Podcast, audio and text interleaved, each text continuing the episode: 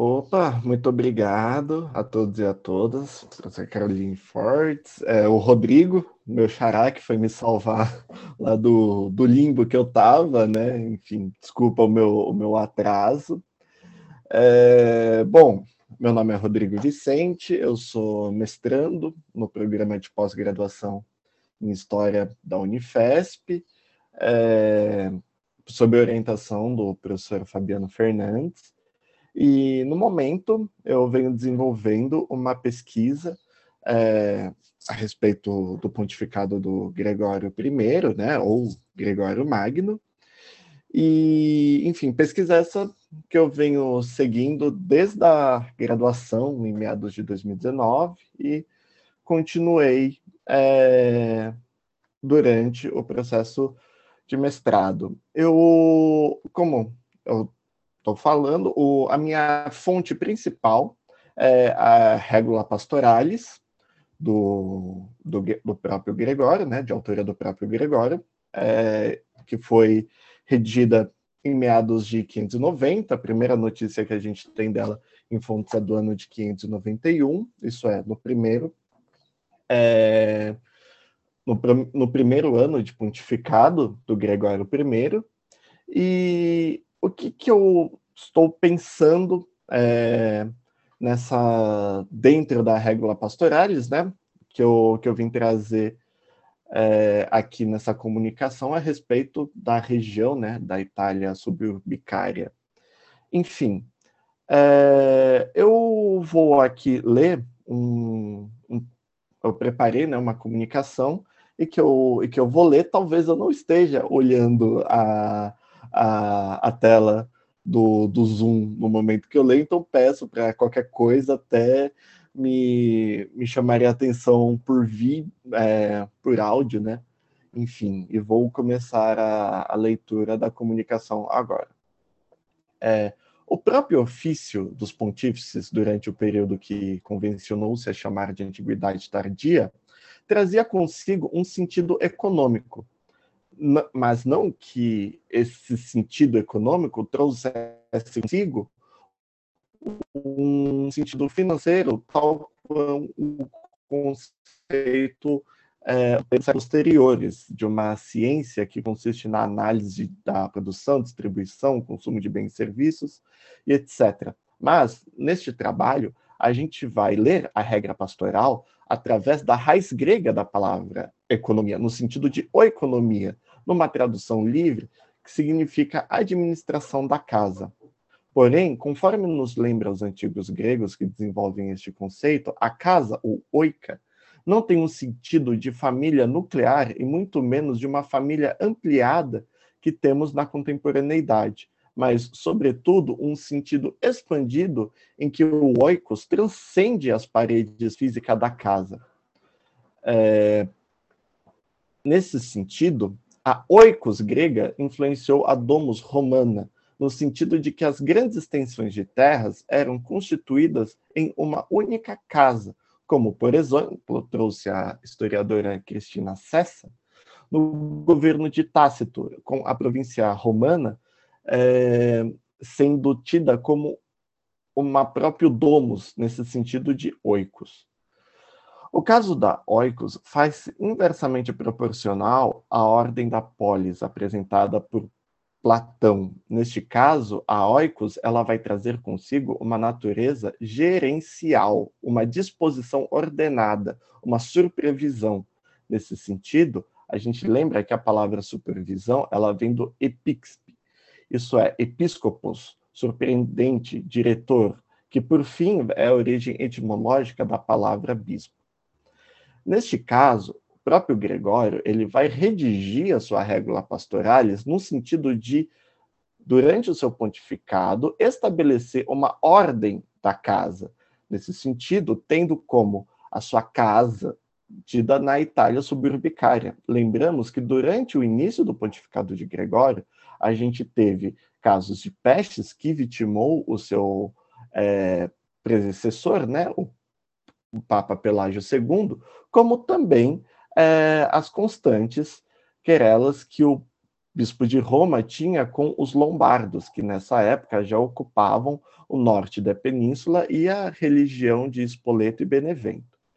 Então, neste caso, o Gregório, ao redigir a regra pastoralis, como também estabelecendo regras de ordenação para os bispos, como também as maneiras que o bispo deveria se portar no seu, no seu ofício episcopal, como também as maneiras que este pastor ele deveria redigir-se, é, desculpa, dirigir-se aos, aos seus, é, ao seu rebanho, no caso do pastorado, é, o Gregório ele vai estabelecer uma regra de conduta.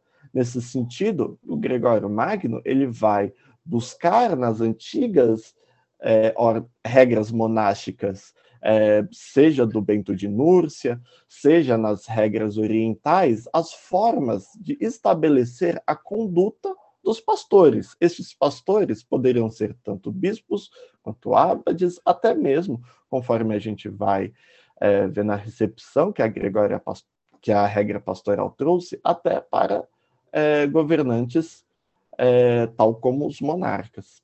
Nesse sentido, é, o Gregório ele vai estabelecer como, além dos conceitos de economia, além é, dos conceitos da domus romana, ele também, e neste caso também estou usando o trabalho da Cristina Cessa, também ele vai ter consigo a noção de pater familias, isso é, autoridade máxima no âmbito doméstico romano.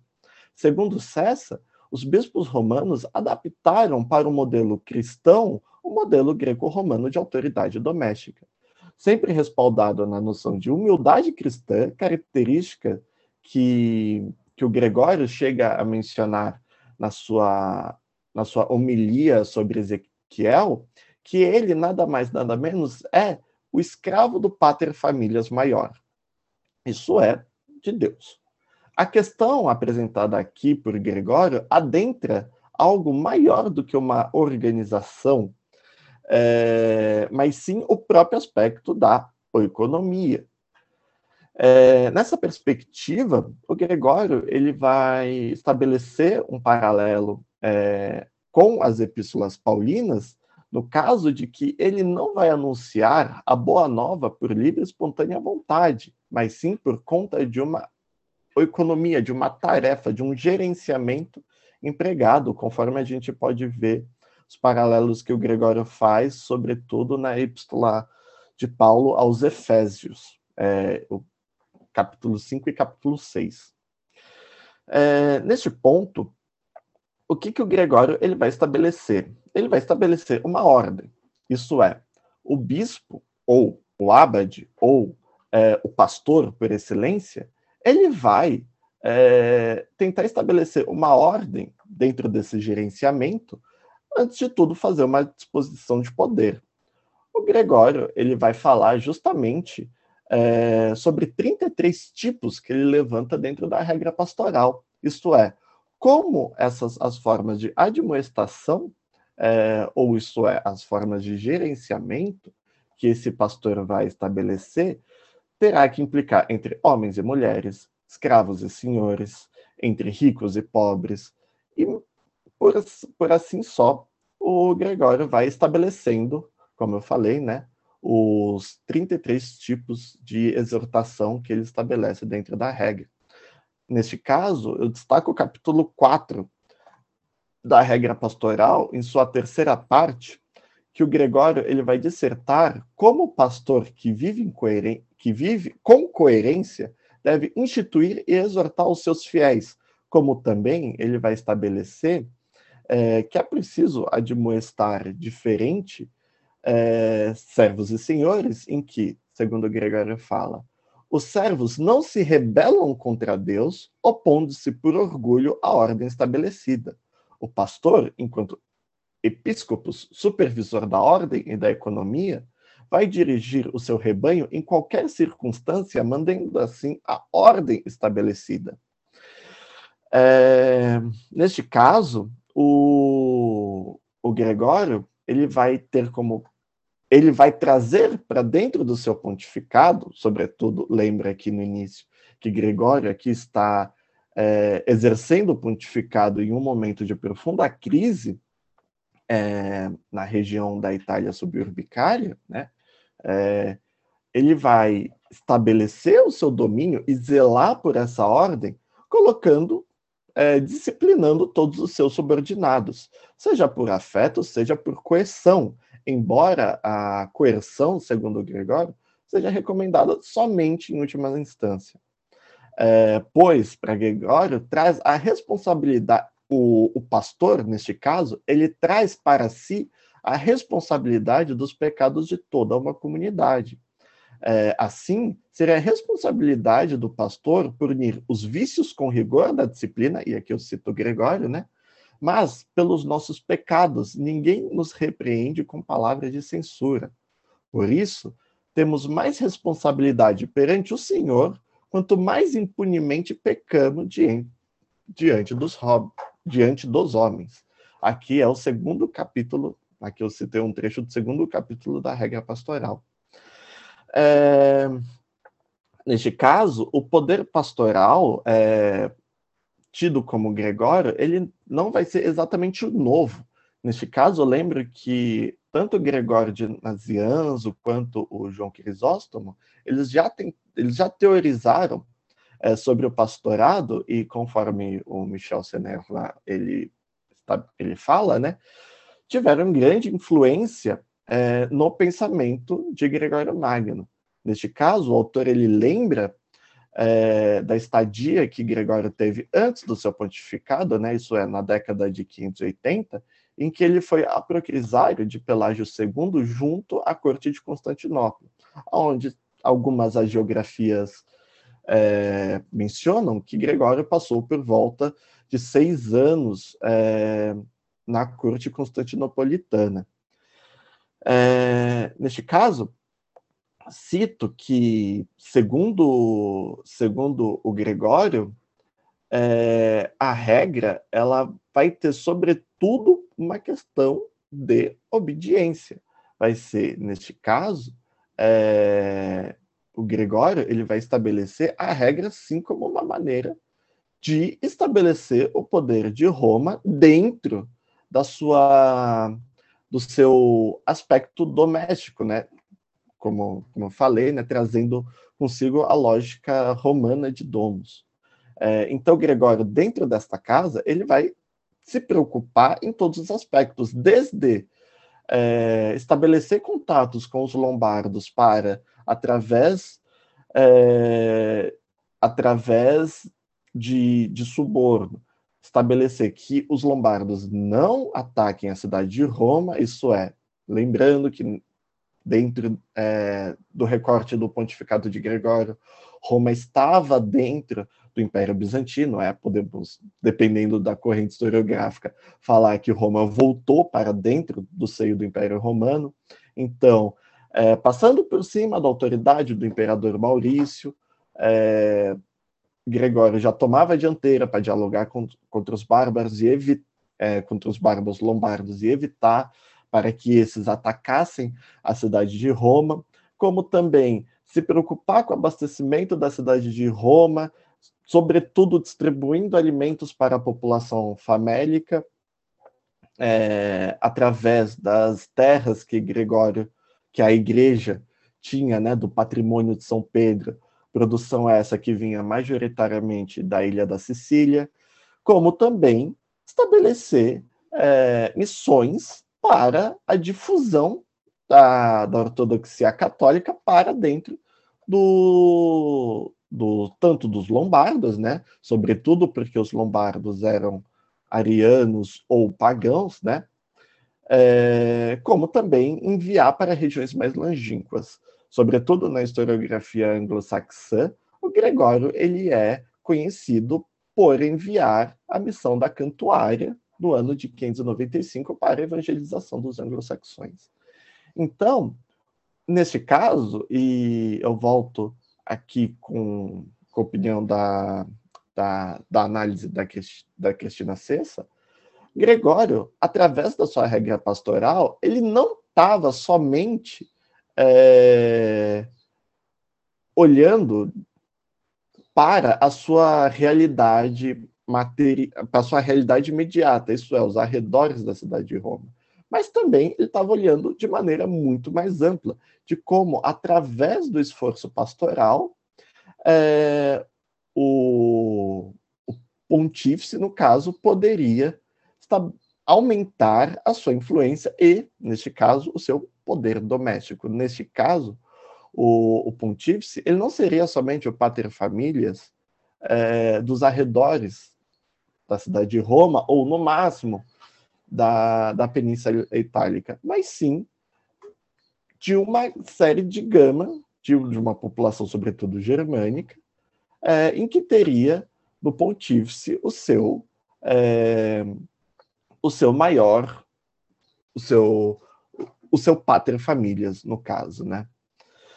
É, então, neste caso, o Gregório ele terá como paradigma a própria liderança greco-romana cristianizada nas epístolas de Paulo. Neste caso, nenhum documento representaria, no recorte da Antiguidade Tardia, o conceito de economia melhor do que a regula pastoralis de Gregório. O próprio Gregório, ao adentrar as relações sociais, é, emulam uma característica da própria administração doméstica romana.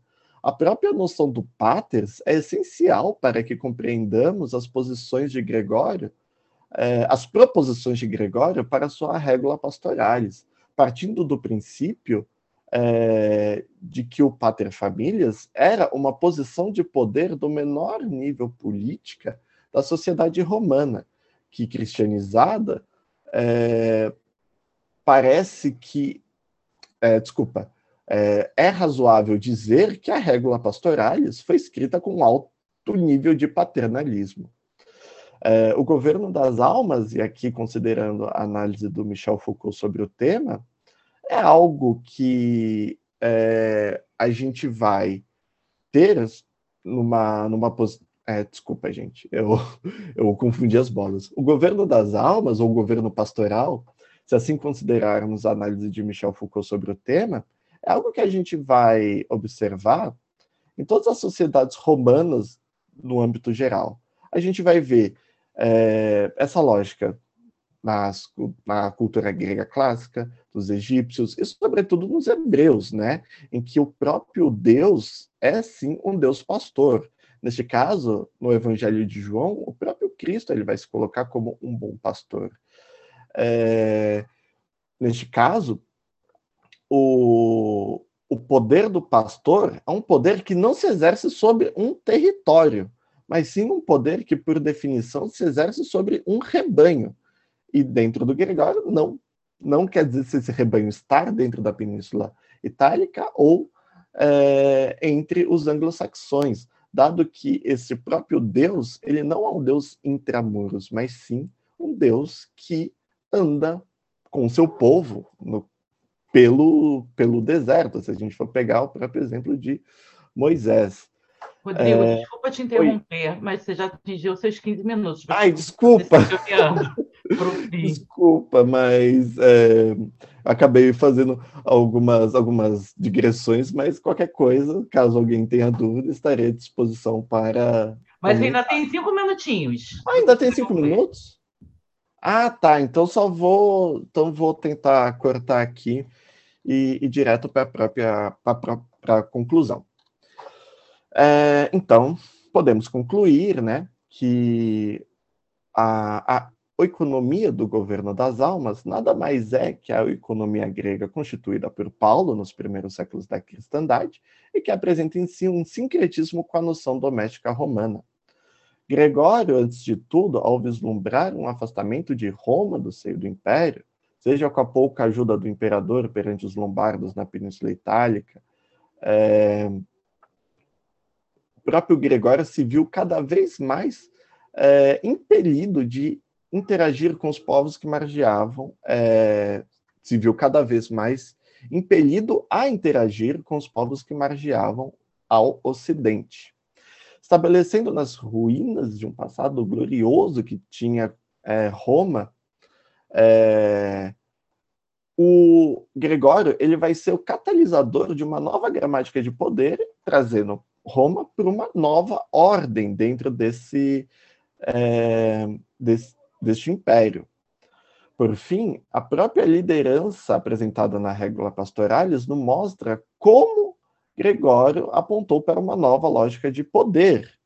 O pastor de Gregório se mostra como aquele homem disposto a construir uma comunidade e zelar por ela, sempre com um profundo sentimento paternalista. Como o primeiro homem de Roma, Gregório, através de sua regra, conseguiu estabelecer um poder coercivo na base da admoestação, que se mostrou fundamental para Gregório assentar o poder dentro de sua casa, a Itália suburbicária, no momento de profunda crise política, militar e sanitária, como também expandi-la em direção aos pagãos, seja entre os lombardos, seja nas Sardenhas, seja anglo-saxões.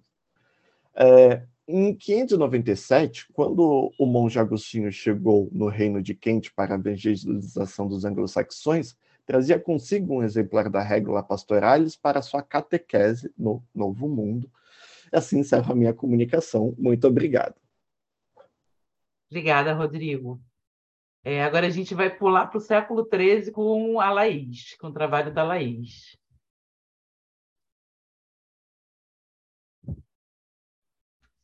Olá, pessoal, boa tarde. É, eu posso compartilhar aqui o PowerPoint? Vou tentar compartilhar com vocês. Eu acho que não vai aparecer o meu rosto, né? Deixa eu tentar aqui.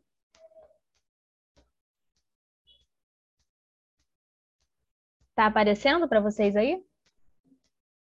Tá? Certinho? Tá aparecendo. Tá aparecendo o PowerPoint e você, então não se preocupe. Tá legal. Bem, é... um instantinho. Eu não estou muito acostumada à tecnologia. Vamos lá. Então, pessoal, mais uma vez, boa tarde. É... O meu nome é Laís Luz de Carvalho. Eu sou bolsista CAPES, eu faço parte é, do, progr do, Programa de Estudos Medievais da UFRJ. Atualmente, eu estou realizando o meu mestrado no Programa de Pós-Graduação é, em História Comparada e sou orientada pela professora doutora Andréia Cristina Lopes Frazão da Silva. Hoje eu venho apresentar é, essa comunicação intitulada O Purgatório de São Patrício na Legenda Áurea, século XIII, Reflexões sobre o Além Medieval. Para a gente se situar um pouquinho, eu gostaria de destacar aqui os objetivos dessa comunicação.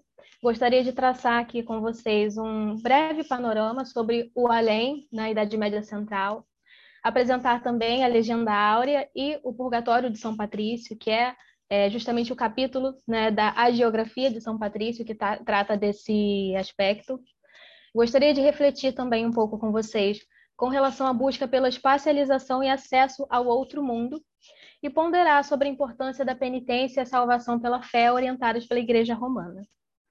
Bem, é, para falar um pouco sobre o além, né, é, nessa Idade Média Central, é, Jacques Legoff, que é um historiador que fez um estudo mais aprofundado sobre a gênese do purgatório, ele diz que o purgatório se consolida como um lugar no além a partir do século XII.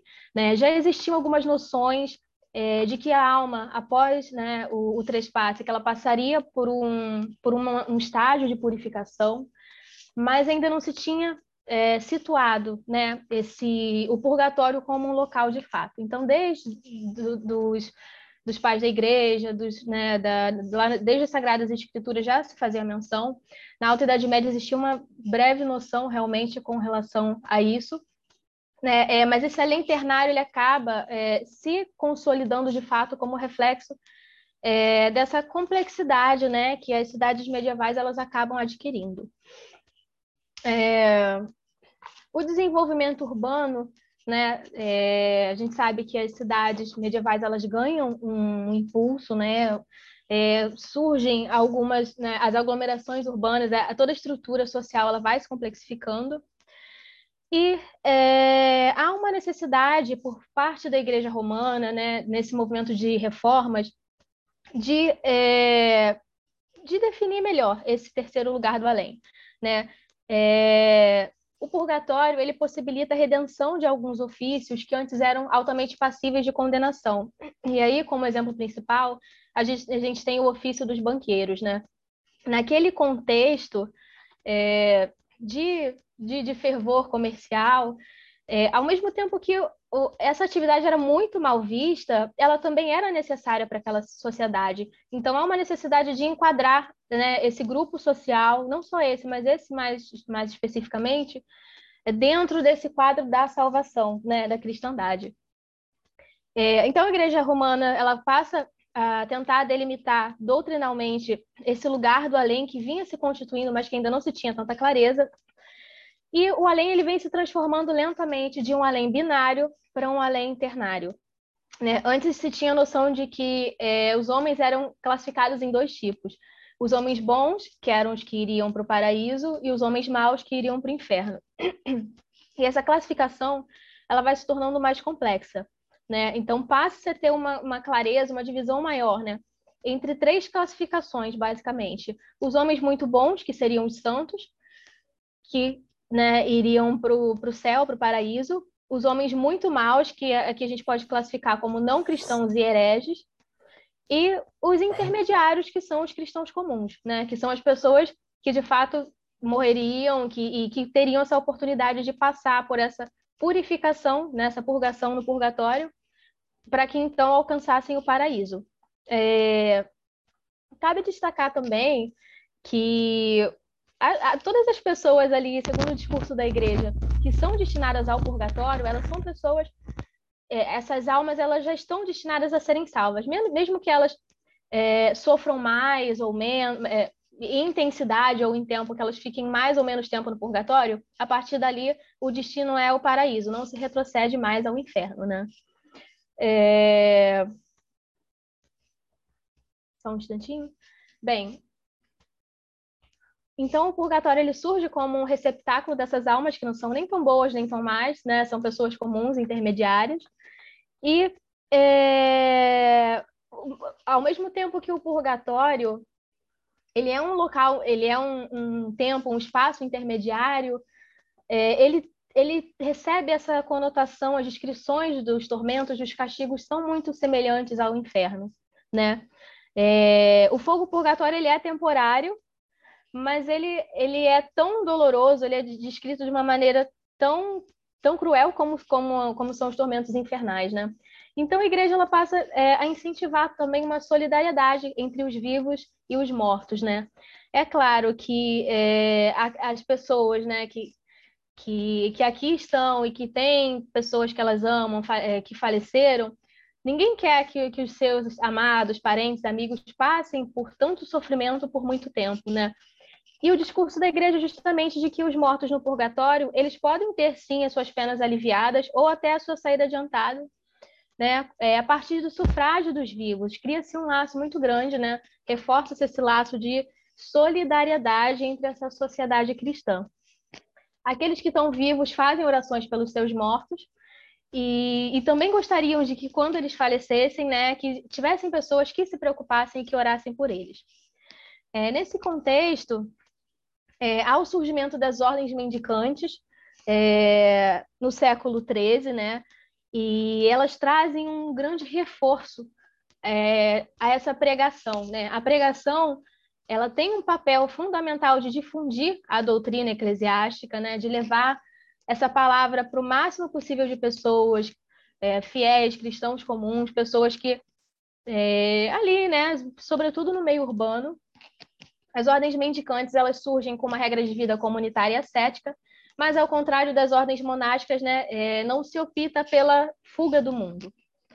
É, existe um trabalho muito intenso de combate às heresias através do trabalho intelectual e da pregação. É, esses membros, os membros né, eram denominados frades e eles viviam ali em meio aos fiéis, realmente pregando pela palavra e pelo exemplo. Dedicaram-se, sobretudo, à questão da salvação das almas, né, empreendendo a atividade pastoral em meios urbanos, e, é, como, né, como já foi dito, foram fundamentais para essa difusão da doutrina eclesiástica nesse momento de reformas na igreja. É, a igreja romana, ela nesse momento, né, ela buscava o afastamento de um mundo moralmente decadente do qual ela estava muito envolvida, e essa onda reformadora ela passa a se estender também aos leigos. É, e com isso há uma necessidade de um aprofundamento da consciência cristã e da interiorização da noção de pecado. Então, cada um é, individualmente precisa ter noção, né, é, vigilância sobre seus próprios atos, ter consciência sobre quais são os pecados e quais são as consequências né, que se pode ter no, no, no além, no pós-morte, que seria a verdadeira vida, né? Essa vida, o aqui e agora é passageiro, a vida eterna é né, após o falecimento. Então, é, isso se reforça muito também, né, essa difusão da doutrina com a intensificação das pregações e também a questão da obrigatoriedade anual da confissão auricular, que é instituída é, a partir do quarto concílio de Latrão em 1215, né, é, em que as pessoas são anualmente obrigadas a se confessarem, a terem essa autorreflexão né, com relação aos seus próprios atos. A ordem dominicana ela utilizava-se bastante de artifícios didáticos né, para facilitar o entendimento e a memorização dos ensinamentos doutrinais aos leigos, e daí a importância da compilação de obras didáticas, tal como foi a Legenda Áurea. A Legenda Áurea ela foi é, destinada à consulta para a formulação de sermões e também à leitura devocional. Né? É, lembrando que a Legenda Áurea, vou falar um pouquinho mais aqui sobre a documentação, né? É, a Legenda Áurea foi um documento que foi escrito, escrito em latim, mas ao mesmo tempo tem um caráter muito didático. Ela tem toda uma estruturação né, é, muito bem esquematizada, traz muito é, as histórias moralizantes, faz muito apelo aos exemplos, aos milagres, né? Que é uma maneira até de aproximar é, esses ensinamentos ao público para que as pessoas tenham um, uma memória também afetiva, né? Que consigam interiorizar esses ensinamentos. Bem, a Legenda Áurea, né, é, é, ela é, como gênero, ela é uma compilação agiográfica, né, uma compilação de vidas de santos é, e festas litúrgicas. É, foi escrita pelo autor dominicano Jacopo de Varazzi, é, na Península Itálica na segunda metade do século XIII. O público-alvo, né, é, Carolina é especialista nisso, enfim, mas o, a legendária ela teria como o, o, público direto os clérigos, né, os religiosos letrados que são é... perdão, teria como público-alvo o, o clero, né, que, formula, que utilizaria esse material para formular os seus sermões, e como um público mais secundário, os leigos, né, os ouvintes da, das pregações. Também é, a legendária foi muito utilizada em leituras individuais, em leituras coletivas, né? É, bem, falando um pouco mais sobre o capítulo que, que é trabalhado aqui, o, o capítulo né, que, que a gente vai exemplificar um pouquinho desse além, é, trata da a geografia de São Patrício. Esse capítulo ele, ele não fala, não se, não se demora tanto né, sobre a descrição de São Patrício em si, mas ele traz alguns milagres. Dentre eles, né, ganha, muito destaque a, a fundação do purgatório de São Patrício. Bem, é, começa, né, é, primeiro descrevendo que São Patrício ele estava tentando ali converter é, uma Irlanda pagã ali no século IV e ele estava tendo dificuldade, tendo empecilhos para fazer essa conversão. As pessoas não estavam convencidas né, é, de que existia um Deus único, não estavam convencidas a largarem suas crianças para é, se converterem ao cristianismo. E São Patrício, então, ele pede é, ao Senhor um sinal, né, para que as pessoas pudessem ver e acreditar naquilo que ele estava falando. Daí, então, é, o relato traz que Jesus Cristo teria aparecido ao São Patrício, né, e ordenado que ele traçasse um círculo no chão com seu báculo. E ali, né, foi, ali no chão foi aberto o, a entrada para o purgatório.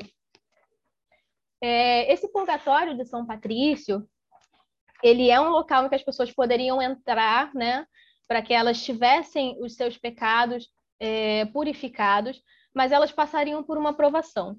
Quem passasse ali uma noite e um dia e de lá voltasse, não precisaria mais pagar né, pelos seus pecados no além, já estaria é, purificado. Né? mas também muitas pessoas ali que entravam, né? O, a, a, o relato diz, muitas pessoas que ali entravam não saíam mais, né? É, então, um tempo após a morte de São Patrício, um, um cavaleiro chamado Nicolau, ele resolve se penitenciar né, e, e adentrar o purgatório de São Patrício. Nisso, é, alguns monges vão e o alertam que ele é, sofreria algumas tentações diabólicas, né? Apareciam, apareceriam alguns demônios fazendo com que ele, tentando fazer com que ele abdicasse de sua fé, mas os monges recomendam, né, a Nicolau de que ele sempre clamasse pela misericórdia divina, que ele chamasse por Cristo, né? Então, cada vez que ele tivesse em situação de perigo, que ele chamasse é, Jesus Cristo, tem de piedade de mim, e ele conseguiria, por meio da sua fé, né, é, se livrar dos tormentos. Nicolau, ele vê né, muitos castigos sendo aplicados, ele também sofre é, algumas dessas, né, é, desses castigos infernais no purgatório, dessa, dessa descrição, né? É, tem muito forte sempre a presença de demônios, de fogo, de torturas, situações muito dolorosas, né? Mas ele consegue escapar, né? Sempre mediante sua fé, sempre recorrendo a, a, a chamar por Jesus Cristo. Quando Nicolau ele finalmente consegue é, vencer, né? Ele, ele volta, seu, volta é, pra, ele sai do purgatório, ele conta o que viu e após 30 dias ele repousa feliz no Senhor, segundo o relato. É, o Purgatório de São Patrício, na Legenda Áurea, ele traz um, ele traz uma novidade com relação às, às visões, com relação a, aos sonhos, às viagens imaginárias que, que eram mais comuns, né, é, naquele período, porque ele traz essa possibilidade de se entrar, né, é, de carne e osso nesse no purgatório. O purgatório ele tem uma entrada que é terrestre. Aqui eu trouxe uma ilustração de um, uma das edições da Legenda Áurea, só para ilustrar um pouco, né? É, um cavaleiro adentrando aqui o purgatório, é, São Patrício dando as bênçãos. Ali ao fundo a gente consegue observar a igreja que é fundada por São Patrício, né? É, a partir do momento que esse purgatório se abre. E é, a gente pode observar também é, que esse purgatório, né, ele é subterrâneo, ele existe dentro de um buraco. É, fazendo algumas reflexões, né, com relação a isso. Surge ali a necessidade de se situar, né, o purgatório na geografia terrestre. Essa, a, a mentalidade medieval ela acaba trazendo essa necessidade, né? Essa experiência ela, ela é vivida, né, incorpórea. É, você tem a possibilidade ali, segundo o relato, de entrar. Né? Você não precisa é, estar em, entre uma situação de vida ou morte ou estar desacordado. Seria possível entrar, né, de carne e osso. E esse local, é, ele torna-se sagrado após uma manifestação milagrosa, né? Após o, o, o surgimento, né, após a aparição de Jesus Cristo e o milagre de São Patrício de abrir esse purgatório, é, o local ele torna-se um ponto de acesso ao outro mundo. É como se abrisse, né, um portal aqui para o além, né?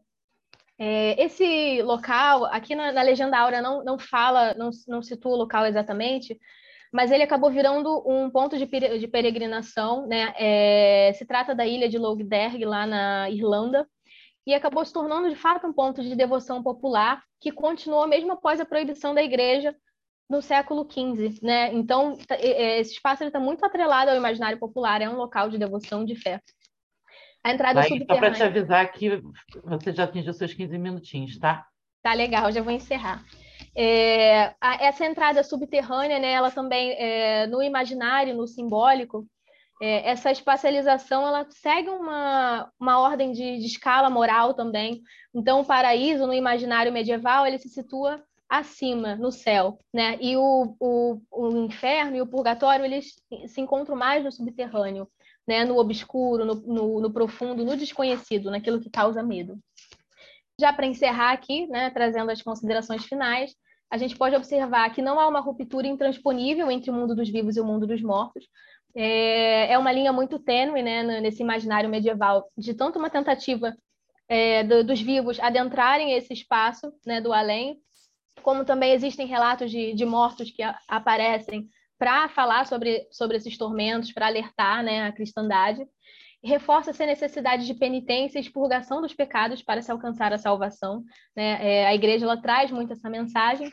e de que a misericórdia divina é concedida por meio da fé. Não importa o quão pecador você seja, né? É, enquanto houver esse arrependimento, enquanto não, enquanto não se abdicar da fé, é, a misericórdia divina ela, ela é maior do que tudo. Né? Essa é uma mensagem que vem bastante forte.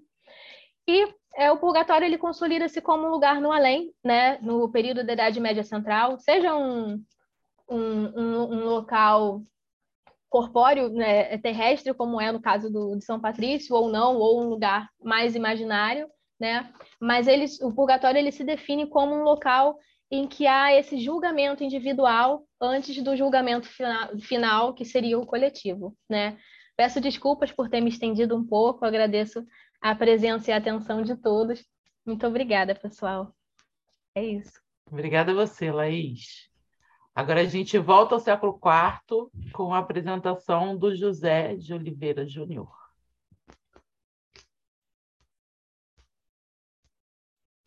Oi, José.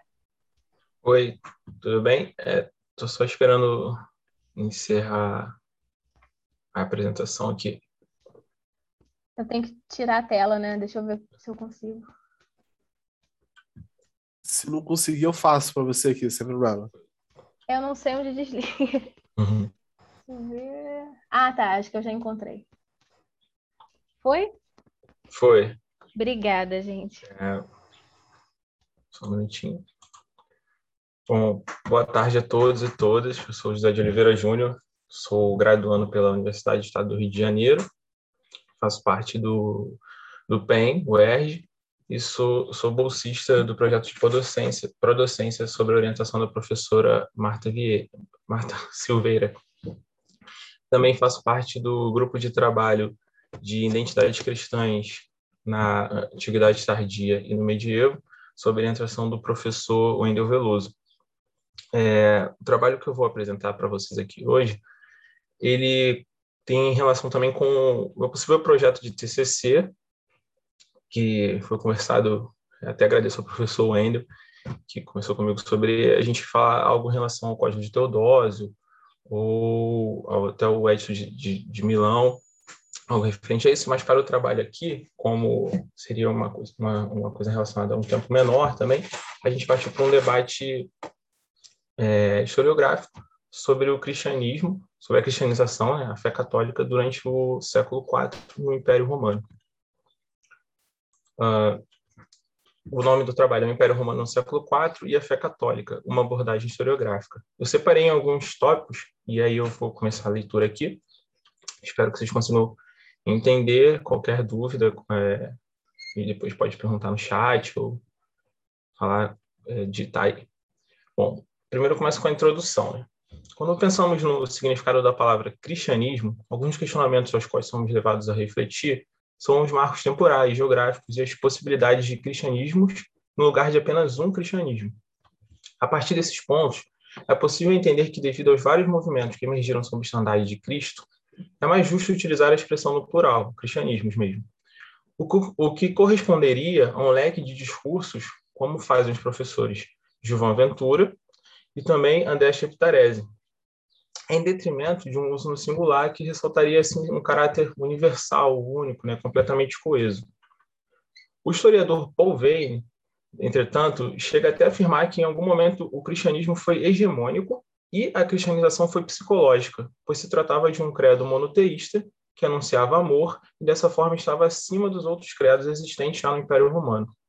Entretanto, entretanto Gilvan Ventura entende que os dois, cristianismo e cristianização, são processos políticos, protegidos pelas autoridades imperiais, as quais utilizavam também da força nesses processos de conversão. Em relação aos marcos temporais, a gente consegue entender que Jesus Cristo não criou uma nova religião, mas que através de seus seguidores começaram a surgir novas formas de interpretar o Deus, de interpretar o Deus hebreu, tido como pai de Cristo, e que em alguns casos esse mesmo Deus foi até substituído pelo novo Deus nazareno.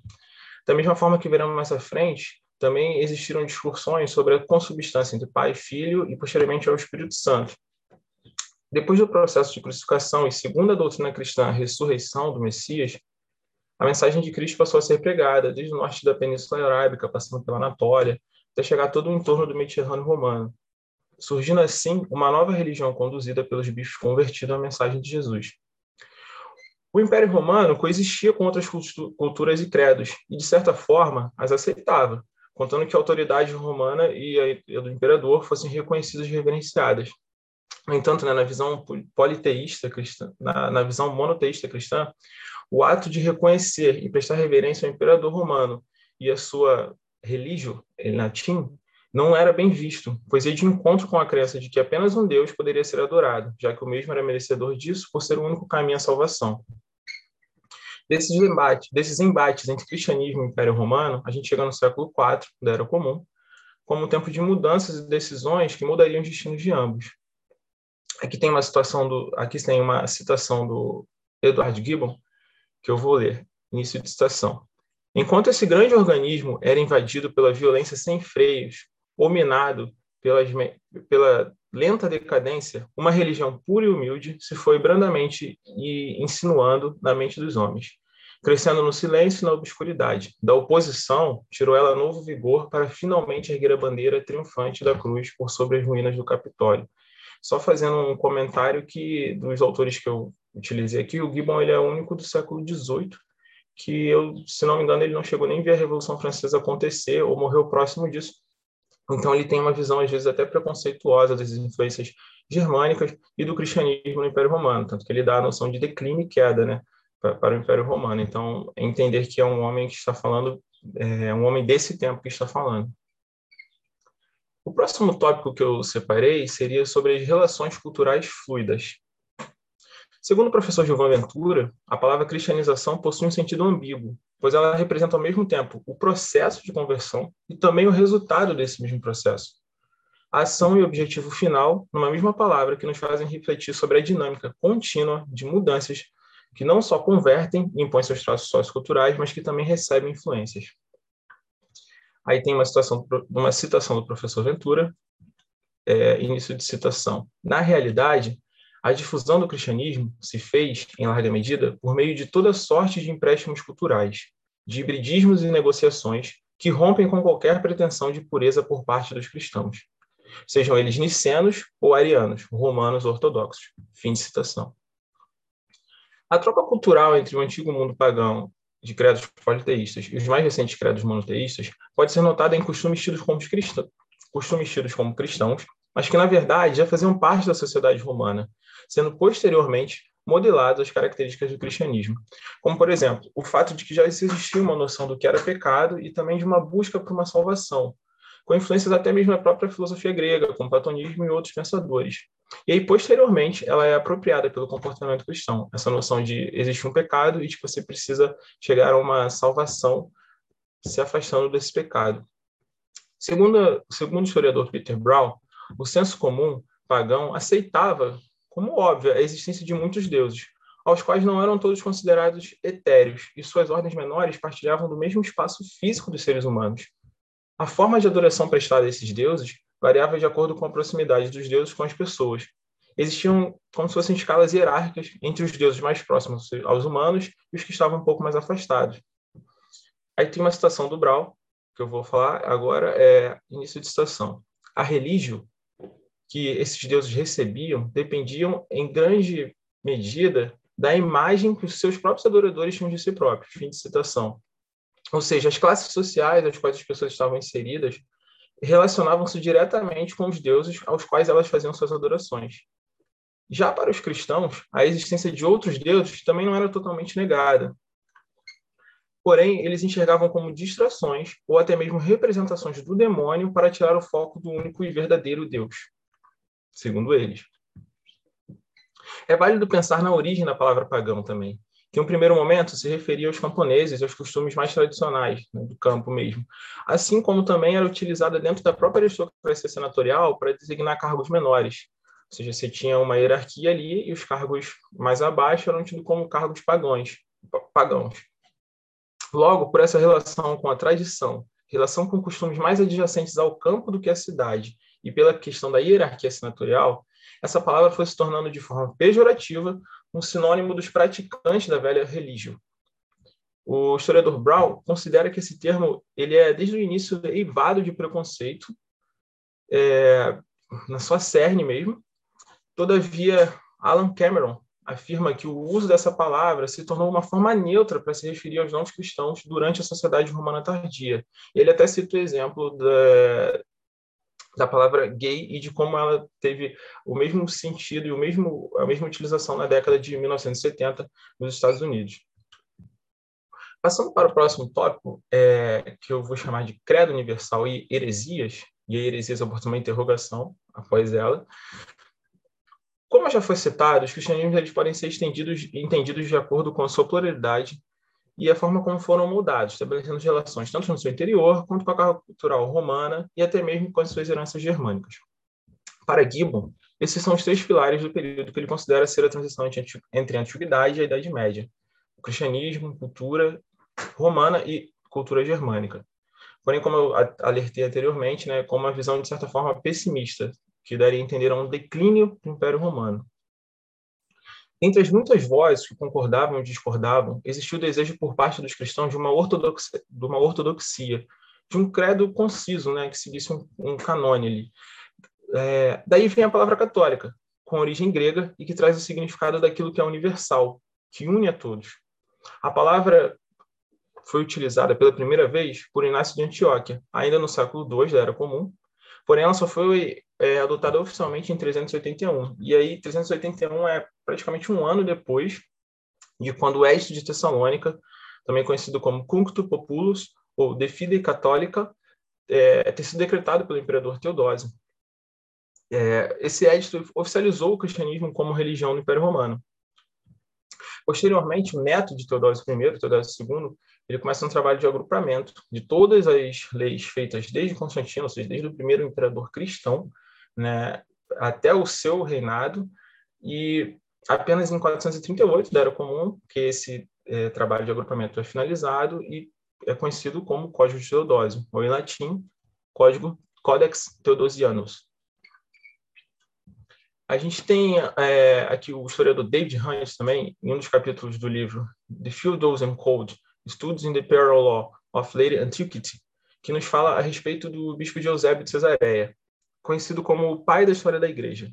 Segundo Eusébio, o imperador Constantino I tinha deixado essas leis romanas mais santas, né, por influência do cristianismo, obviamente.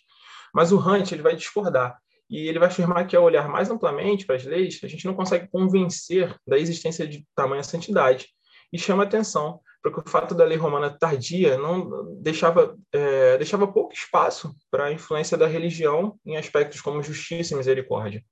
No entanto, ele diz que a gente não consegue negar que as leis do Código refletiam pelo menos as mudanças na vida pública do Império, diretamente relacionadas com a nova posição do cristianismo. Constantino foi o primeiro imperador a se converter ao cristianismo. Só um momento. E através do Edito de Milão, em 13 de junho de 313 da Era Comum, concedeu liberdade religiosa aos cristãos para que eles pudessem realizar seus cultos. É, esse edito não foi o, único direcionado à ampliação dos direitos dos cristãos, mas ele foi o mais tem, ele tem a sua importância por ter sido o primeiro, né, e, e, abrir as portas para que os próximos acontecessem. Agora eu vou falar uma citação do Gibbon de novo, que é a seguinte, início de citação. O Edson de Milão, a Magna Carta da Tolerância, confirmava a todo indivíduo do Império Romano o privilégio de escolher e professar sua religião.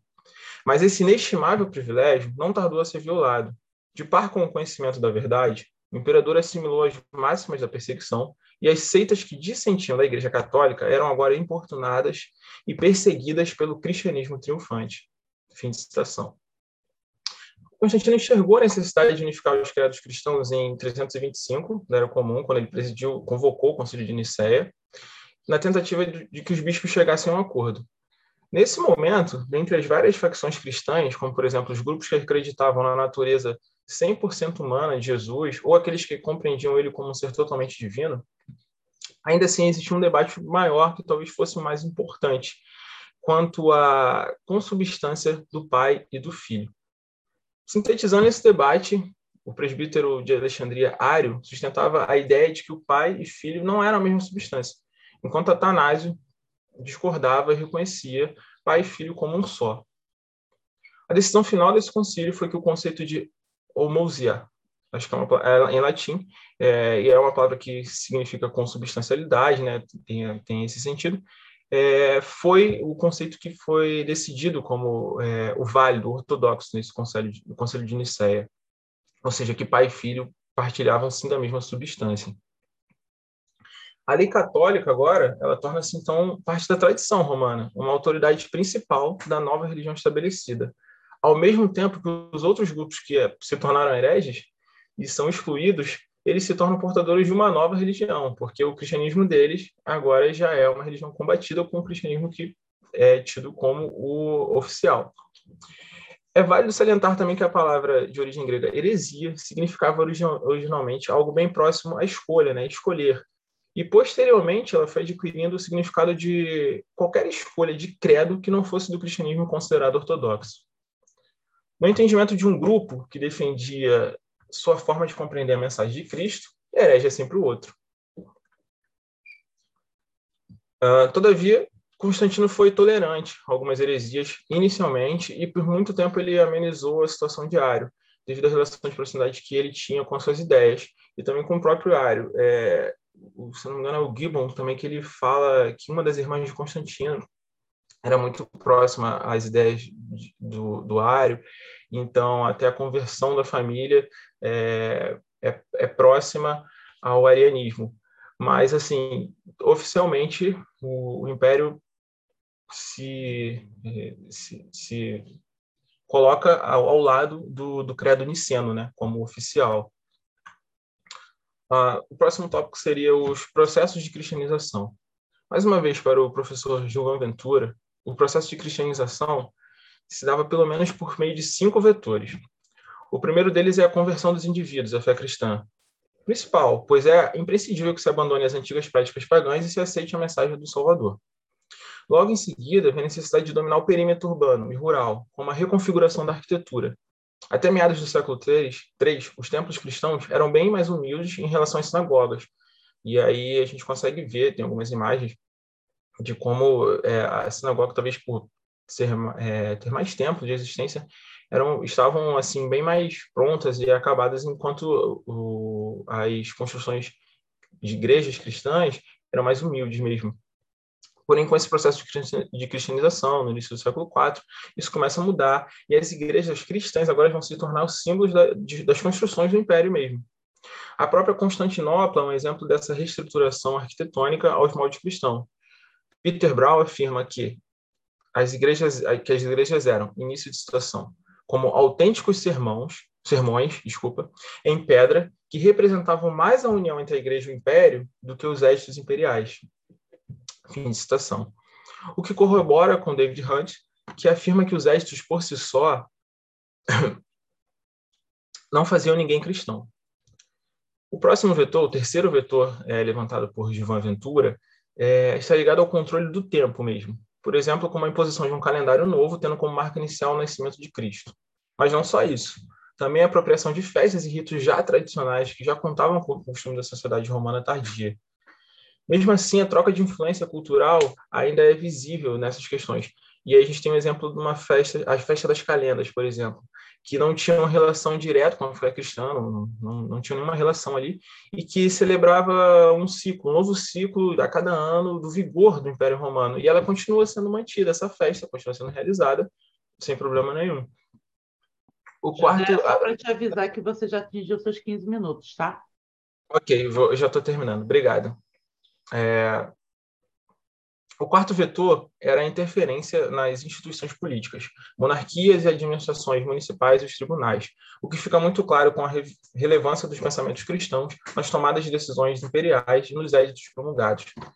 A autora Judith Grubbs, em outro capítulo do livro que eu já citei lá, lá em cima, do Código de Teodósio, organizado pelo Ian Wood, nos chama a atenção para o fato de que as leis podem ter sido inspiradas pelos ensinamentos cristãos, tal como eles foram compreendidos por Constantino e seus conselheiros, de acordo com a pluralidade de doutrinas cristãs no início do século IV. Da mesma forma que Constantino também teve influências das leis do próprio Diocleciano, que anteriormente perseguiu os cristãos. Ou seja, não significava que Constantino tinha iniciado todas as suas leis ou que não teve é, ou que não teve influência nenhuma em nenhuma delas, copiou tudo de algum lugar de Diocleciano ou, de, ou da influência cristã. Mas, na verdade, é que ele tinha um controle sobre essas leis. ele entendia né, como elas deveriam ser feitas. Por último, o vetor relacionado à normalização do corpo, a redefinição dos comportamentos, gestos e ações individuais. Os cristãos, cristãos deveriam ter uma nova postura, um novo comportamento com eles mesmos e também com os lugares aos quais habitavam. Um processo que unia alguns desses vetores que eu já citei era o de levar os mártires cristãos para serem sepultados não nos entornos, mas dentro dos muros do Império Romano, ou seja, nas suas cidades principais mesmo, o que mostrava uma mudança notória da tradição romana, pois, de acordo com o costume da antiga religião, não era permitido profanar com restos mortais humanos nenhum templo dedicado aos deuses, mas agora, na visão cristã, era necessário justamente sepultar esses mártires em locais sagrados. Uma virada bem notável, né? Tendo em vista os problemas externos e internos que o Império Romano no início do século IV estava passando, e que as estratégias para enfrentar eram a de reparação e renovação, reparatio e renovatio, é provável que uma nova religião, que anteriormente chegou até a ser perseguida em alguns momentos, fosse o caminho para tais objetivos. Concluindo essa comunicação, é interessante a gente citar o David Hunt, quando mesmo afirma que a cristianização, seja lá o que ela fosse, não seria alcançada simplesmente tornando o paganismo legal apenas pelo decreto de, de éditos ou de leis. E também Peter Brau, quando relata em seu livro uma das falas de, de Diocleciano, em que o imperador alerta sobre os perigos de uma nova religião censurar completamente a antiga. E, por último, cita que, abre é, início de citação, o mundo pós-pagão não era de modo algum um mundo necessariamente cristão. Fim de citação. Assim eu termino a comunicação. É, eu gostaria de agradecer a todo mundo do PEN, é, todos os professores que estão envolvidos aqui nas mesas, os coordenadores, os amigos, o pessoal do grupo de identidades cristãs também. É, e assim eu termino. Obrigada, José. Agora, o Renan está aqui? Está aqui. Eu estou sim. Está dando para me ouvir? Está dando para te ouvir. Obrigado. É, eu vou poder passar à frente, então? É porque eu havia comunicado que tive um problema. Na verdade, eu estou até de jalequinho, estava trabalhando até agora há pouco. É, primeiramente, boa tarde a todos. É, eu gostaria de, primeiro, agradecer por, pela compreensão né, nesse imprevisto que eu tive, que eu não, não consegui chegar no horário, não consegui ver todas as apresentações, né? É, e eu gostaria muito de ter participado de todas elas. Meu nome é Renan, eu sou do PPGIS, né, do da UFRJ, eu sou aluno do doutorado, sou orientando pelo professor Gabriel Castanho, né? E eu vou hoje apresentar parte daquilo que é, aqui, é vamos dizer assim, uma das, uma, um, um dos pontos essenciais da minha pesquisa para que eu tenho feito agora no doutorado para o segundo capítulo da minha tese. E aí eu vou só apresentar aqui para vocês, para que, você, que fique um pouco mais lúdico, que vocês consigam ver é, o que eu estou pretendendo fazer. Pode só confirmar para mim se está aparecendo aí? Ainda não. Ainda não? Agora sim. Sim. Então, é, o título da minha apresentação é Cólera Divina e Ira dos Homens, né? Algumas considerações sobre as emoções no período carolíngio, né? Entre 840 e 860. Como eu falei, eu sou doutorando do PPGIS, da UFRJ, e eu faço parte do latim, certo? E aí, vamos lá. É, esse trabalho, ele tem como recorte é, a parte ocidental do Império Carolíngio, né, por volta ali da metade do século IX. Então, meu recorte temporal para esse primeiro, para essa comunicação, é o ano de 840, mais ou menos, até o ano de 860, com alguns desvios anteriores e um pouco posteriores.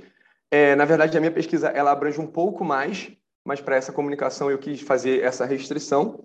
Eu tenho como recorte espacial o Reino Carolíngio Ocidental, né, principalmente por conta dos locais onde estão as fontes que eu, que eu vou trabalhar nessa discussão. Então, o recorte é mais ou menos aquela região ocidental ali, da França Ocidental, né, que eu coloquei no mapinha ali. E como problema é, inicial, é, o meu objetivo é tentar, pelo menos, compreender como é possível fazer uma história social da cólera no período medieval, né? Ver os tipos, os vocabulários da ira, na verdade, né? Eu, eu estudo história das emoções e a minha preocupação é entender como que a, como que a ira ela é compreendida dentro de um, dentro do contexto medieval. E assim, só para curiosidade, eu isso o que me chamou a atenção para começar a fazer essa pesquisa foi alguns anos atrás, quando eu ainda estava no mestrado, e eu não consegui entender muito bem a lógica, a lógica do discurso de ódio que existia na nossa sociedade brasileira, em que, ao mesmo tempo em que eu era cristão, eu defendia tortura, eu defendia pena de morte, eu defendia que as pessoas ficassem armadas. E isso, para mim, não fazia muito sentido. Né? Então, eu tentei meio que projetar isso no período medieval, que eu gosto mais né, do que o período contemporâneo, para poder compreender como que determinadas ações violentas elas podem ser motivadas por um, por uma é, e podem, elas podem ser motivadas por uma ira e ao mesmo tempo elas podem ser ou não justificáveis. Então é o que eu pretendo fazer nessa comunicação é mais ou menos é, debater um, um vocabulário da ira dentro desse recorte temporal aqui, tá? Então é um trabalho que está em processo e talvez eu não tenha, é, vamos dizer assim, respostas para todas as perguntas que possam surgir, mas é, a, a, intenção é essa, entender como que a ira ela, ela pode ser operacionalizada, né, como que ela a, aparece em determinadas narrativas para justificar ou não determinados, determinados atos violentos, né, como que ela se insere nesse campo retórico. E aí o objetivo, então, é compreender como que essas emoções ela constituem um modelo de legalidade para a violência a partir do modelo do Carlos Magno, né, que é o que se torna o modelo ideal de, de monarca é, nesse período, né? É, a vida do Carlos Magno ela acaba servindo de certa maneira como um exemplo ideal de rei a ser seguido, pelo menos dentro das narrativas, né? E aí é, ela, inclusive quando é escrita, ela tem um pouco desse intuito com o filho do Carlos Magno. É, para análise de fonte, eu separei dois documentos, separei duas fontes que eu, que eu utilizo. Uma delas é A Vida de Carlos Magno, né, do Eginhardo, que ela foi escrita mais ou menos ali entre os anos de 820 e 830, né, posterior à morte dele. Então, é uma obra pós-mortem, para assim dizer. Né? É, a base da obra é uma inspiração clássica né, na vida dos doze Césares, e ela foi elaborada pelo Eginhard, que era uma figura que tinha um certo destaque dentro da corte carolíngia, né, desde a década de, de 790. Então, é, é, alguém que coexistia naquele espaço e, de certa maneira, tinha alguma influência política e transitava no meio da corte. O outro documento que eu utilizo para essa tentativa de, de, criação de um vocabulário das emoções é, são os Anais de São né? ou os Anais de São Bertinho, que eu vou chamar de vez em quando aqui, que é uma fonte que ela foi elaborada e ela sofreu influência de pelo menos três momentos distintos então, quando a gente analisa ela como um todo, a gente percebe que, através da escrita dela, é, ocorreram três momentos diferentes, né? os manuscritos que foram unidos e compilados para a edição que eu tenho acesso, eles foram, eles sofreram pelo menos três influências. Né? Então, três autores diferentes, pelo menos, escrevem ele. É, é um documento que ele, como é que funciona? Ele, os, os grandes anais, eles são é, anotações anuais sobre aquilo que determinados é, redatores entendiam que era ou não necessário ser registrado. Então, é, nos primeiros anos é muito comum ser muito objetivo. Às vezes você ter duas, três frases só para resumir o ano todo. E com o passar do tempo e com a mudança de influência, você é, é possível a gente ver que ele começa a detalhar outras coisas, começa a, a descrever algumas relações que o Império Carolíngio ele tinha com os seus vizinhos, né? Existe uma citação, por exemplo, que um, existe um dado momento que ele cita um povo ruiz, né, que e uma troca com esses povos. Então, assim, é, é, um documento que ele ajuda bastante. Eu utilizei ele na minha dissertação. Eu estou utilizando ele de novo agora na tese, porque além dele dele, dele retratar bastante coisa, né, representar bastante coisa de maneira escrita, ele também mostra um pouco de como é que era essa relação com os povos vizinhos. E aí ele tem registros entre o ano de 830 até o ano de 882. Mas para esse momento eu não vou eu não vou me alongar nesse período todo, né? E então, e eles eram registros anuais de eventos julgados importantes. É, como base teórica e metodológica, eu separei algumas coisas aqui e eu resolvi não colocar muitas citações para essa apresentação ela ficar um pouco mais fluida, porque geralmente quando eu tenho montado as minhas apresentações desse trabalho novo, eu tenho colocado muita citação, muita necessidade, e aí acaba ficando uma coisa que eu não gosto muito. Né? Então, basicamente, eu, a, a minha base conceitual é a Bárbara Rosenwein, né, em Estudo da História das Emoções, esse livrinho dela pequenininho que está no canto aqui, História das Emoções, Problemas e Métodos, que ela lista algumas formas de como fazer uma história das emoções, né? E o outro livro dela, o Emotional Community, né, sobre as, as comunidades emocionais no período medieval. Então, basicamente, são esses os conceitos que eu vou operacionalizar, né? É, e eu uso principalmente o estudo de retórica como, como maneira de analisar essa documentação. Uma coisa que eu queria é, pontuar, e que não está escrito em um dos slides, é que eu vejo a emoção do ponto de vista da neurociência, da, neuro, da psicologia e tudo mais. Eu sei que existem N elementos, mas o que eu pretendo fazer aqui é uma história social das emoções. É ver como que essas emoções elas eram mobilizadas em determinados documentos históricos e qual era o objetivo que elas tinham ao ser mobilizadas dessa maneira. Tá? Então, eu vejo emoções como algo que faz parte da neuropsique da pessoa e tudo mais, mas não me interessa analisar esse ponto. O que me interessa é analisar, é, é fazer uma história social mesmo das emoções. Tá? E como base da, da retórica, eu uso o, o João Adolfo Hansen, né, para entender basicamente que retórica é uma organização da escrita com o objetivo de convencer alguém de alguma coisa. Né? Só para resumir mesmo. E aí, é, a gente chega na fonte. Então, separei alguns, alguns trechos de algumas fontes e dei alguns é, destaques a elas, porque para gente, para tentar também facilitar um pouco nessa, nessa observação do que eu estou pretendendo fazer. E aí, como eu falei para vocês, é, a minha base é pensar através do modelo ideal do Carlos Magno, como que ela, é, a vida do Carlos Magno ela é construída, para a partir daquilo ali ver como que as fontes posteriores vão fazer é, usos de narrativas é, tendo como base, como modelo ou como topói o Carlos Magno.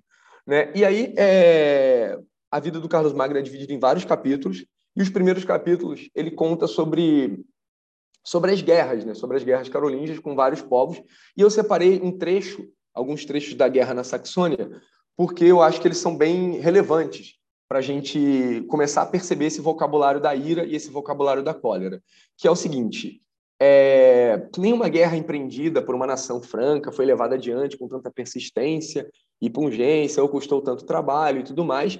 Chega um dado momento em que a fonte o Ginhar, ele narra o seguinte, falando sobre os normandos, sobre os, os germânicos, ele, ele diz o seguinte: é, devotos à adoração de diabos e hostis à, à nossa religião. Isso, para mim, é um ponto de desordem, né? Eu vejo que é, esse argumento retórico que o autor está utilizando aqui, ele está estabelecendo, de certa maneira, uma desordem. Né? Então, os germânicos, eles são adoradores do diabo e eles são hostis à religião cristã. Por isso, eles causam desordem. Né? E não consideravam uma desonra transgredir e violar toda a lei humana e divina. Então, nesse primeiro momento, eu vejo, eu enxergo o autor organizando a, a sua fala da seguinte maneira: olha, os, durante a guerra, as guerras germânicas, os, as guerras da Saxônia, aliás, o povo da Germânia, eles eram devotos de outra fé, eles adoravam o diabo e eles transgrediam as leis, tanto humanas quanto divinas.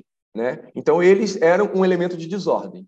E aí, quando a gente continua a, a leitura, a gente vê o seguinte: da forma, dessa forma, os francos tornaram-se tão amargurados né, por conta disso, né, por causa desse rompimento de ordem, os francos vão se tornar amargurados. Aí, avançando um pouquinho, para a gente não perder muito tempo, assim, a guerra começou, ela mesma foi travada com grande fúria. Então, aqui eu vejo a mobilização né, da fúria, que é um dos vocabulários, é, um, é uma das palavras que se correlacionam com a ira, por exemplo. Né? Mas aqui, nesse caso, é uma fúria bilateral, é uma fúria tanto é, dos povos germânicos quanto uma fúria é, dos, dos, povos francos que enfrentavam eles. Né? E aí é, ele continua o argumento e diz o seguinte: essa guerra frequentemente é, essa guerra poderia ter sido finalizada mais cedo, caso não houvesse falta de fé por parte dos saxões. E aí, lá no último pedacinho, ele diz o seguinte: algumas vezes eles se encontram tão enfraquecidos e diminuídos que prometiam renunciar à adoração dos diabos e adorar o cristianismo. Então, eu percebo aqui um esforço né, do autor para dizer o seguinte: essa guerra ela é justa na medida em que os povos da Saxônia eles são transgressores de uma ordem. Então, nesse sentido, é permitido que a ira seja acometida contra eles, né? que a ira seja utilizada como um argumento retórico de violência contra esses povos e que justifique essa lei.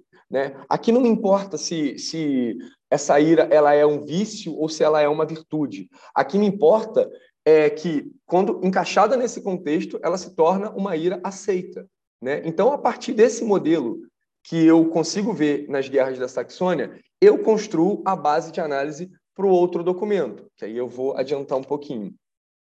O ano de 833, eu encontro mais uma vez o vocabulário da ira, só que da seguinte maneira: é uma narrativa, né, já que já é outro documento, são os Anais de São Bertinho, e aí ele diz o seguinte: o senhor imperador, pelas forças, pelas falsas promessas, com o resultado do abandono dos seus aliados, eu, isso é um adendo que eu coloco, para alguns de seus homens contra aqueles rebeldes, se enfureceu mais ferozmente. Então aqui a fúria do, do, do imperador ela ocorre, mas não por, por, por, por aquela fúria, é, vamos dizer assim, viciosa, mas ela ocorre por, porque há uma transgressão de ordem. Porque, por exemplo, os seus vassalos que eles resolvem abandoná-lo. Então há um, um, rompimento de ordem.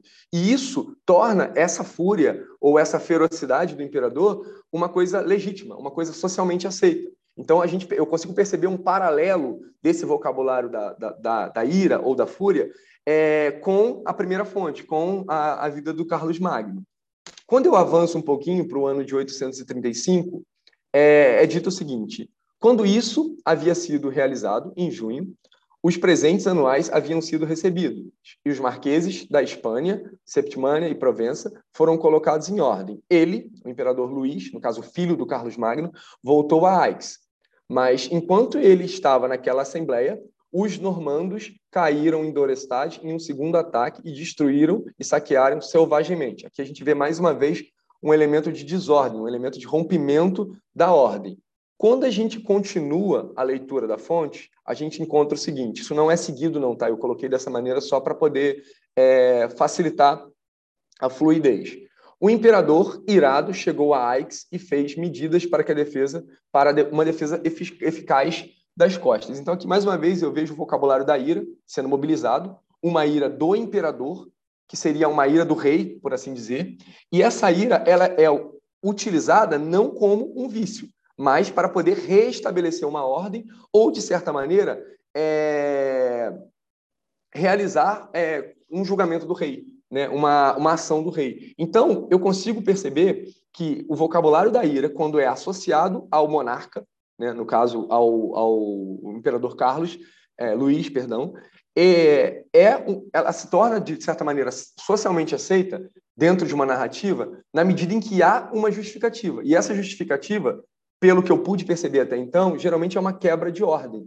Né? Então, esse vocabulário da ira faz com que aquela que aquilo seja uma virtude, né? que essa emoção seja uma, seja uma virtude, e não que seja um vício. Né? Porque, na medida em que uma emoção ela se torna um vício, ela se torna problemática, como é o caso, por exemplo, dos é, normandos que atacam de maneira selvagemmente. Tá? Só para a gente finalizar, é, esse é o vocabulário da ira associado ao monarca. Mas a cólera também está presente. Né? A ira de Deus ela é, uma, é um outro tipo de ira que é inacessível ao, ao, vamos dizer assim, ao mundo dos homens, mas que é acessível a Deus. E ela serve também para poder restabelecer uma ordem e também para poder é, punir. Né? E aí, quando a gente lê o ano de 837, a gente vê o seguinte: terminadas as celebrações de Natal, o imperador realizou uma assembleia dos bispos em Aix, na festa de purificação da sempre é, Virgem Maria. Nessa assembleia, realizaram-se muitas e variadas discussões sobre o estado da Santa Igreja de Deus. Né? Depois de tantos conflitos, de tantos ataques, a igreja ela estava passando por a igreja é, no, no, no império ela estava passando por determinadas dificuldades. E ele continua a dizer: ficou claro ficou claro e expôs claramente qual era a função apropriada para cada uma das ordens sociais. É, além disso, foi enviada uma carta a Pepino. Nela, eles avisaram longamente sobre a própria salvação. Também o fizeram se lembrar da prática dos seus antepassados, especialmente seu pai, mais justo, restaurar as igrejas de Deus a propriedade que anteriormente havia sido sustentada e arruinada pelos seus próprios partidários. Caso contrário, ele despertaria a ira de Deus contra si mesmo. Então aqui a gente vê um segundo vocabulário da ira, que é uma ira que não está associada ao imperador ou à ira de Deus, ou a, desculpa, ao imperador ou a uma ira terrena, uma ira como vício ou virtude, mas uma ira de Deus, que ela ocorre para punir a população quando determinados desvios de ordem são causados. Então, qual era o meu objetivo nesse trabalho? Era tentar identificar de que maneira que esse vocabulário da ira ele se articulava, né? E como que ele como que ele criava, de certa maneira, argumentos para que essa ira fosse válida ou não válida em determinados momentos. Então, basicamente é isso. Eu não sei se eu estourei o tempo, eu não sei se eu consegui me fazer entender, mas eu tentei ser bem sucinto na apresentação e deixar alguma coisa para caso haja um debate. Obrigado.